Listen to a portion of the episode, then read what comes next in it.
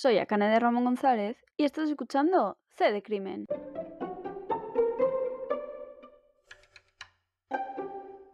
Al fin estamos de vuelta con este primer episodio después de este descanso. Además me gustaría daros las gracias por el apoyo recibido y sobre todo porque hoy, día 1 de febrero, hace un año que empecé este proyecto y estoy súper agradecida por todo lo que ha avanzado, por todos los mensajes que recibo y al final esto no sería posible gracias a vosotros, así que muchísimas gracias por escucharme y espero que este primer episodio después del descanso os guste tanto como a mí me ha gustado investigarlo.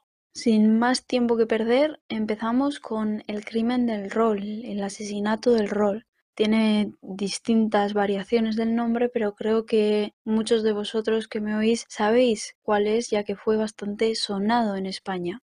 Todo empieza cuando el 30 de abril de 1994 la policía de Madrid recibe una llamada sobre las 9 menos 20 de la mañana diciendo que han encontrado un cuerpo. Quien llamaba era un conductor de bus que había llegado a la parada que se situaba y creo que actualmente también se sitúa en la calle Bacares del barrio Hortaleza, había llegado unos minutos antes y había decidido pues estirar un poco las piernas y fumar antes de comenzar otra vez su ruta. Justo detrás de la marquesina había una especie de descampado de hierba y allí había observado un cuerpo que tenía el pecho lleno de sangre. Entonces rápidamente volvió al bus y hizo la llamada. La policía se personó en el lugar y empezó la investigación. Echaron un primer vistazo a la escena del crimen y vieron que había un reloj que no pertenecía a la víctima y que podía pertenecer al posible asesino. También determinaron que esta persona había fallecido por arma blanca, ya que tenía varios cortes en cara, abdomen, piernas y cuello.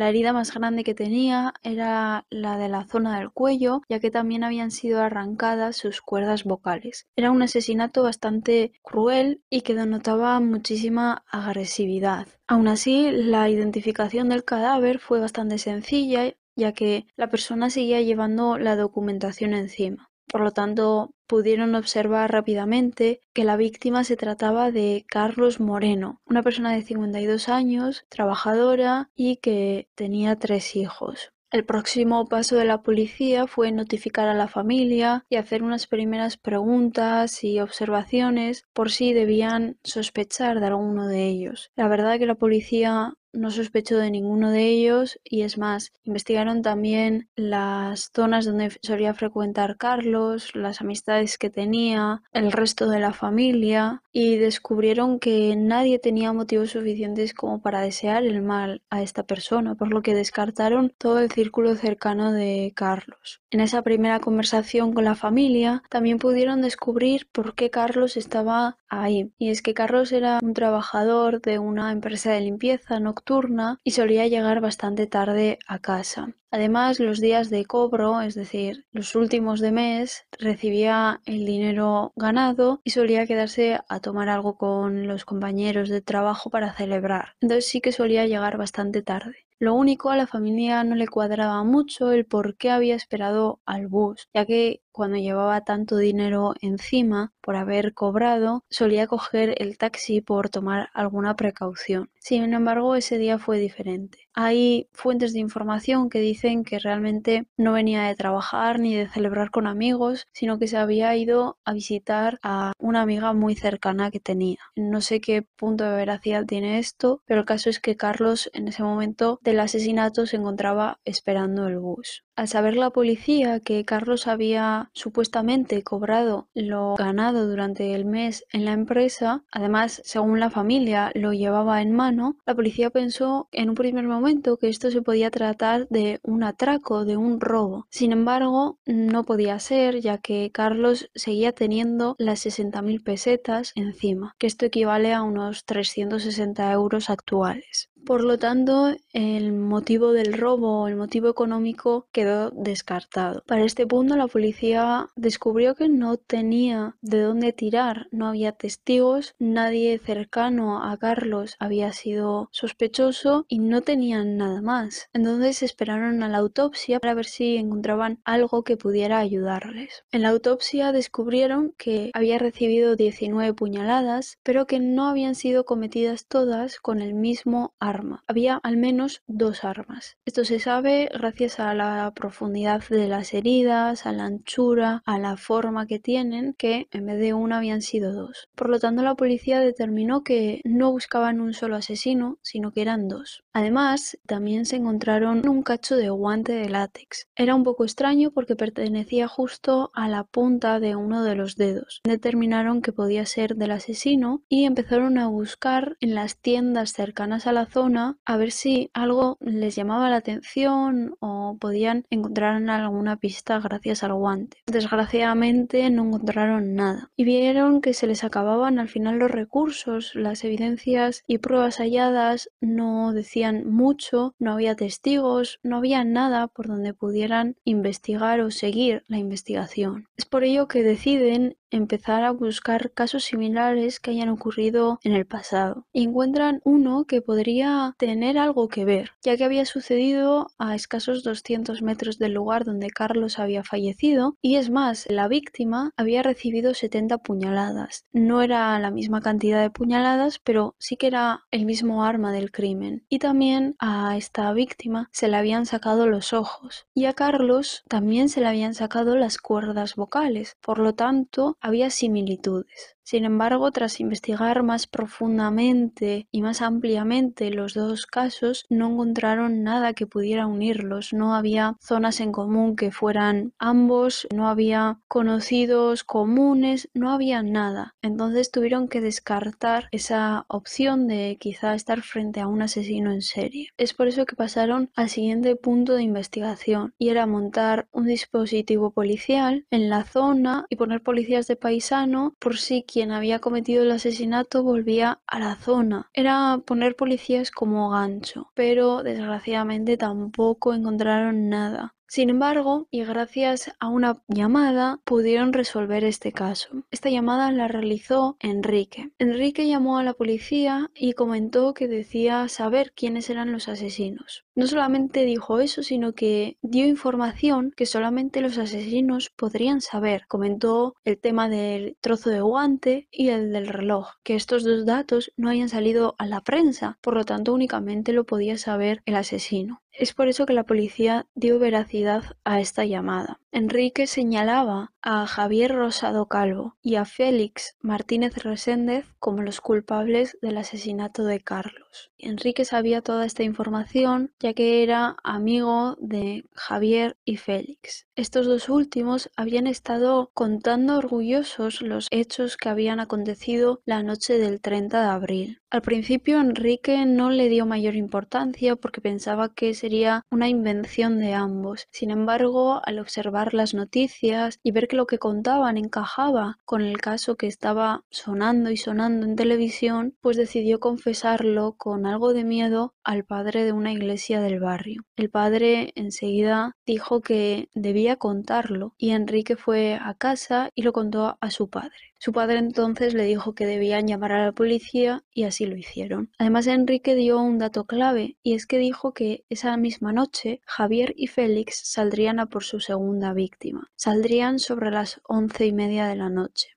Oído todo esto, la policía decidió crear un dispositivo policial esperando en cada casa, en la de Javier y en la de Félix, esperando a que salieran y poderles atrapar en ese primer momento. Así sucedió. Ambos salieron de casa de Javier con todas las armas y los guantes de látex y la policía los detuvo finalmente el 5 de junio de 1994. Además, como curiosidad, Javier tenía vendado un dedo, un dedo que había sido mordido por Carlos y por eso se había encontrado luego un trozo de guante que pertenecía a la punta de un dedo. Sin embargo, Javier nunca afirmó los hechos, siempre los negó. Quien no se mantuvo tan firme fue Félix, que nada más ser detenido confesó todo a la policía. Entre la declaración de Enrique y la confesión de Félix se determinó el motivo del asesinato y esto fue un juego de rol inventado por Javier.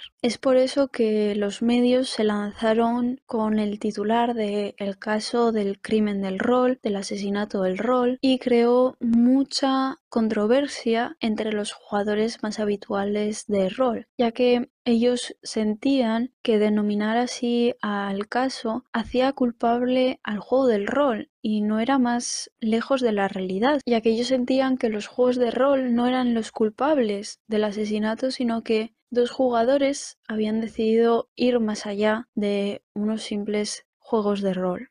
Pero vayamos a analizar más a fondo en qué trataba ese juego de rol tan macabro que Javier creó. Este juego era sobre una guerra en el que se debía sobrevivir. Había creado unos 43 personajes que llamaba raza. Cada raza se identificaba con una persona, que iban pues desde psicólogos a mujeres, hombres y cada personaje tenía unas características concretas en las que determinaba pues la resistencia, la carisma, la belleza, la fuerza y la regla era matar. Es decir, el juego consistía en acabar con la vida de una persona fea, débil o gorda. Claro, esto debía ocurrir en un tablero, no se debía llevar a la realidad. Sin embargo, a Javier se le quedó pequeño el tablero y decidió que había que ir a la realidad con el juego. Y es por eso que decidieron matar a Carlos. Es más, una vez finalizado el asesinato, cuando llegaron a casa, Javier creó una ficha con las características de la persona que habían asesinado. A esta persona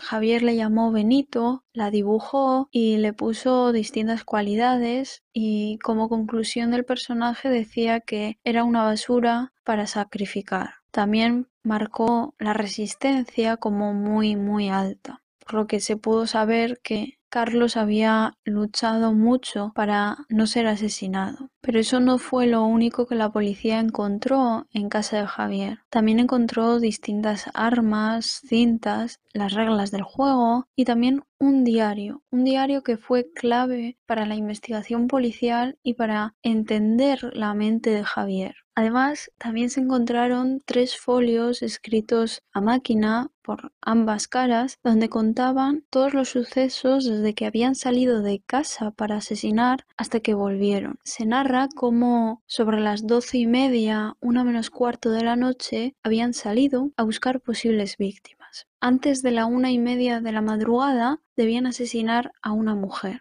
y después de las cuatro y cuarto de la madrugada sería un hombre. El caso es que Javier describe cómo pudo haber asesinado a dos mujeres, pero que se le escaparon en el último momento. Una de ellas fue una joven que describe que era guapa, pero que iba con su novio y este la dejó en la puerta del portal, por lo que no pudo ir a por ella. También cuenta como una mujer más mayor fue a tirar la basura, pero que no pudo atraparla, por lo que como ya era más tarde de las cuatro y cuarto, no pudieron asesinar a una mujer y empezaron a buscar algún hombre. Ahí llegaron a la parada de bus ya mencionada y asesinaron a Carlos. También describe detalladamente el suceso del propio asesinato, pero yo no voy a describirlo porque me parece bastante grotesco. Sin embargo, voy a dejar un enlace en el que podéis leer las seis páginas escritas. La policía también quiso conocer un poco la historia de Javier y Félix. La policía ya tenía más que claro que Javier y Félix habían sido los asesinos que estaban buscando, pero quisieron saber un poco más de ellos. Javier tenía 21 años en el momento de los asesinatos y estudiaba química en la universidad. Era un chico brillante, con notas muy altas y con muchísima cultura. Por su parte, Félix provenía de una familia desestructurada, donde ambos padres habían fallecido debido a las drogas y entonces eh, vivía con un padrastro. Félix además tenía únicamente 17 años, por lo que seguía en el instituto. Ambos se habían conocido cuatro años antes en un campo de fútbol, donde Félix vio a Javier que estaba leyendo y se acercó porque a ambos les gustaba leer y de ahí nació una amistad que fue evolucionando a una especie de dependencia. Solían frecuentar con otros amigos un bar donde jugaban a razas, el juego de rol creado por Javier. Con toda esta información comenzó el juicio. En el juicio de Javier hubo muchas, muchas opiniones por peritos de psicología y psiquiatría. Estos tendrían la pieza clave del futuro de Javier. Tenían que determinar si Javier era una persona imputable o inimputable. En caso de ser imputable, acabaría en prisión, pero en el caso de ser inimputable, su futuro sería pasar casi toda la vida, por no decir toda, en un psiquiátrico. Es decir, determinar si Javier era plenamente consciente de sus actos o no lo era. Llegaron a declarar 11 peritos distintos, cada uno casi con su propia opinión. Incluso la jueza los llevó a los 11 en la misma sala y empezaron a debatir con sus argumentos y se hablaba sobre todo de una psicopatía o de un trastorno de la personalidad, ya sea de esquizofrenia o de personalidad múltiple. Si se determinaba que era psicópata, era responsable y por lo tanto acabaría en la cárcel. Pero si se determinaba que era cualquiera de las otras dos opciones, sería únicamente un atenuante o un eximiente y se debería determinar su ingreso en un psiquiátrico ya que si se determinaba que tenía ya sea esquizofrenia o personalidad múltiple, se determinaba que no era consciente de sus actos. En cuanto a Félix, se defendió la idea de que, pese a no presentar ninguna patología, era una persona alienada y controlada en cierta manera por Javier. Por ello se valoraron dos atenuantes. Primero, por ser menor, era menor de 18 años, únicamente tenía 17, y otra, la dependencia que sentía hacia Javier. Así, Félix fue sentenciado a 12 años por robo, asesinato y conspiración de asesinato, y finalmente Javier fue entendido como psicópata por lo que se le pudo imponer una pena de 42 años por los mismos hechos que a Félix. Javier, como ya he mencionado, nunca afirmó los hechos ni se entendió como psicópata. Él decía que tenía una personalidad múltiple, en concreto que tenía 43 personalidades, que eran el mismo número de personalidades que tenía su juego razas. El único momento en el que sí que habló fue al final del juicio, en el alegato final, donde dejó un poco claro y en evidencia que sí que había participado en los asesinatos pese a siempre haberlo negado, ya que dijo que él no había sido, pero que en caso de haber sido, él solo llevaba el cuchillo pequeño. Entonces se determinó que sí que efectivamente había sido, además la evidencia era abundante en su contra. La sentencia quedó firme el 18 de febrero de 1997. Félix salió tras cuatro años y se mudó a Alemania durante unos años y no volvió a España hasta 2006. Y se sabe que está en Madrid y se supone que ha sido reinsertado plenamente en la sociedad. Javier dentro de prisión terminó sus estudios de química y también se graduó de matemáticas e ingeniería informática. Fue un preso modelo, siempre se comportó correctamente y es por eso que en septiembre de 1999 obtuvo su primer permiso y a partir del 2006 optó por el tercer grado y cuatro años después, es decir, en el 2010, salió en libertad. Además, eh, lo curioso de Javier es que tras unos nueve años y medio de estar en prisión, empezó a enviar cartas a sus padres diciendo que al fin entendía por qué estaba siendo castigado y por qué estaba en prisión. Y también empezó a intentar pedir perdón a la familia. Ahora se sabe que actualmente está trabajando y que está totalmente reinsertado en la sociedad.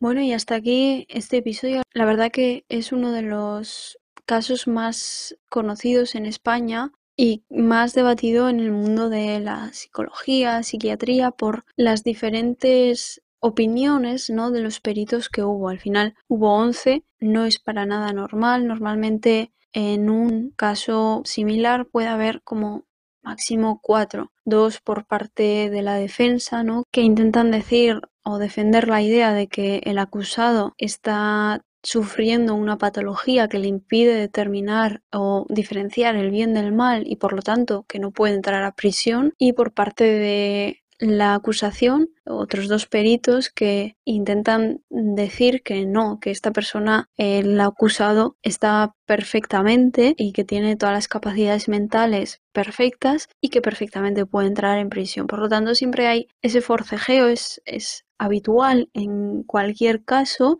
de peritos a favor de la entrada en prisión y peritos en contra de la entrada en prisión. Sin embargo, este caso pues es especial por la cantidad de peritos, 11. Además que no todos tenían la misma idea, no eran cinco decían una cosa y otros seis otra. No, cada uno tenía prácticamente una opinión. Al final se creyó a dos psicólogas súper jóvenes que determinaban que lo que estaba sufriendo esta persona era una psicopatía, que esto no es ninguna enfermedad mental y que por lo tanto está en su sano juicio, tiene todas las capacidades volitivas, distingue el bien del mal y que pues debe entrar en prisión, que no hay ninguna razón de peso para que no entre. Pero sí que hubo muchas opiniones, iban desde el trastorno múltiple de personalidad, que ya lo he mencionado, otras personas que decían que en verdad tenía una esquizofrenia, que por lo tanto tenía una amnesia de una amnesia temporal justo del suceso que no recordaba nada. Otras personas que decían que Javier estaba engañando a todos, que únicamente estaba fingiendo no tener todos esos problemas mentales. Entonces sí que fue difícil. los, argumentos además eh, no los hacen por hacer, tienen sus investigaciones, tienen sus años de experiencia y tienen los estudios que, que, apoyan a sus argumentos, ¿no? Entonces fue difícil y fue bastante tenso y al final la expectativa era a ver qué perito o qué peritos tenían la razón, porque dependiendo de eso el destino de Javier iba a ser uno u otro y iba a ser completamente diferente. En cuanto a la sentencia, también la tengo y la pondré como enlace también. Parte de la sentencia es es un recurso que se hizo a la sentencia que, bueno, la defensa de Javier intentó quitar algún agravante, y poner que tuvieran en cuenta algún atenuante y bueno, sí que modificó un poco la sentencia, pero no, no modificó la pena ni nada. La conspiración de asesinato creo que queda bastante claro y es porque han planeado el asesinato parte por parte. Si es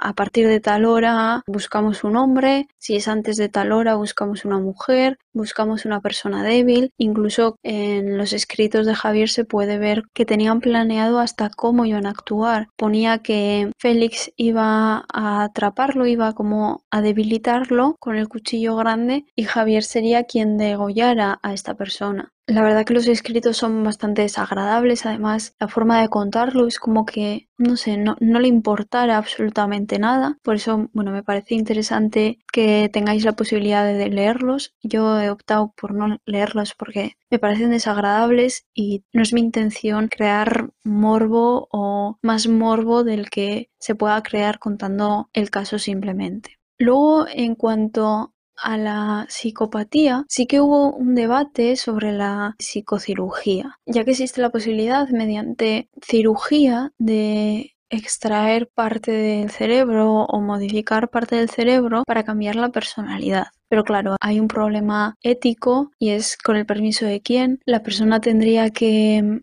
consentir esto. Hay mucho debate, a mí me parece muy interesante. Sin embargo, no me creo cualificada para hablar en profundidad sobre ello, ya que de psicología pues todavía no sé mucho y de cirugía sé bastante menos. Lo que sí sé y por lo que he podido leer, el problema es que aunque se acceda por lo que sea a la psicocirugía, todavía no hay determinada qué parte del cerebro es la que puede causar una psicopatía, por lo tanto no sería efectiva. Además, se puede usar para reducir síntomas, pero no para eliminarla por completo. Y también me parece importante la confianza que tiene Enrique en contárselo a su padre. No cualquier chaval se hubiera atrevido, ya que Enrique también se podía haber sentido un poco culpable, ¿no? Porque quizá podría haber podido evitar el primer asesinato, ya que estaba dentro del grupo. Pudo haber tenido un proceso mental completamente distinto. Me refiero a, primero, se podría haber unido perfectamente al grupo, ¿no? De Javier y Félix y actuar con ellos esa noche en vez de contarlo. O también incluso podría habérselo callado por miedo a las represalias que podría haberle causado el contarlo. Entonces, al final la confianza con los hijos es muy importante porque te pueden contar cosas como estas y bueno, pues frenar otro asesinato. Y bueno, a ver, esto llevado al extremo, pero con cosas más pequeñas también se pueden evitar muchos males teniendo esa confianza con los hijos.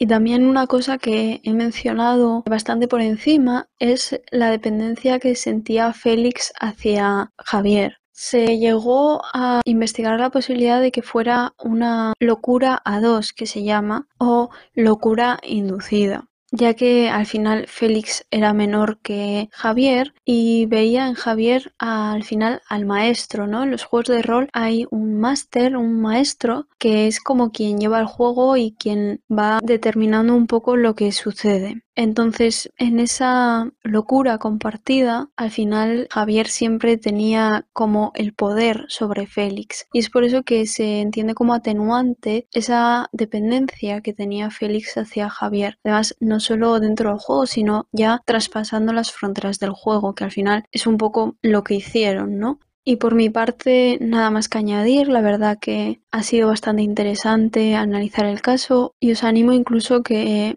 fuera de este episodio sigáis buscando información porque creo que hay muchísima y que es muy interesante, ya no solo por parte de el debate formado entre los peritos, sino también el debate de la comunidad de rol frente a la prensa, porque al final la queja era esa, que el juego de rol no es quien ha causado la muerte, sino que son dos personas que, bueno, han decidido llevar un juego de rol a la realidad, que es una cosa que evidentemente no se debe hacer y que no todos, incluso la gran mayoría de los jugadores de rol saben que no se debe hacer, que es un juego y, lo que ocurre en el juego se queda en el juego. Me gustaría oír vuestra opinión sobre el caso, qué os parece los debates que ha habido en torno a la psicopatía, a los trastornos que podía haber tenido, qué pensáis si Javier es o no psicópata o quizá tenía otro tipo de trastorno, si realmente Félix fue simplemente inducido en cierta forma a realizar este asesinato o él también sabía lo que hacía y lo quería. No sé, me gustaría oír vuestra opinión y bueno, volveros a dar las gracias por este año tan increíble y bueno,